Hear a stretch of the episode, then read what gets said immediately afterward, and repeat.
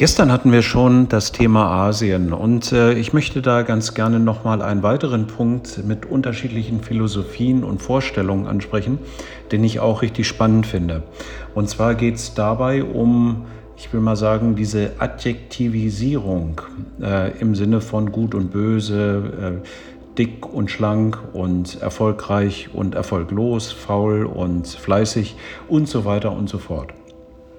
Und das ist für mich ganz besonders spannend, weil wir haben aufgrund unserer westlichen Vorstellungen, auch Moralvorstellungen, aufgrund des westlichen Denkens, hier mal eine relativ klare äh, Tendenz. Entweder etwas ist so, wie äh, wir es sehen, oder es ist genau das Gegenteil, also schwarz-weiß oder faul und fleißig. Was am Ende dazu führt, dass wir uns doch dort ein wenig einschränken in all den Dingen, die wir tun. Und äh, ich möchte da mal versuchen, auf diese asiatische Einstellung zu gehen, die ja vielleicht immer die Zusammenhänge darstellt, indem sie sagen, äh, wenn etwas böse ist, dann muss es ja das Gegenteil geben, was dann auch gut ist. Wenn etwas schön ist, dann äh, muss ja auch irgendetwas hässlich sein. Wenn etwas äh, im Schatten ist, dann muss dazu dann auch irgendwo Licht sein. Und äh, die Asiaten machen daraus eine paradoxe Einheit.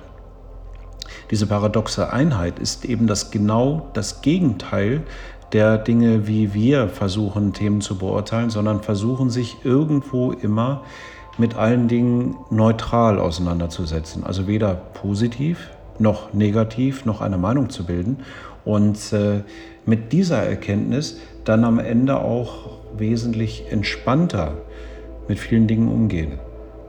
Finde ich ein spannendes Thema. Vielleicht ziehen Sie für sich da auch das ein oder andere heraus.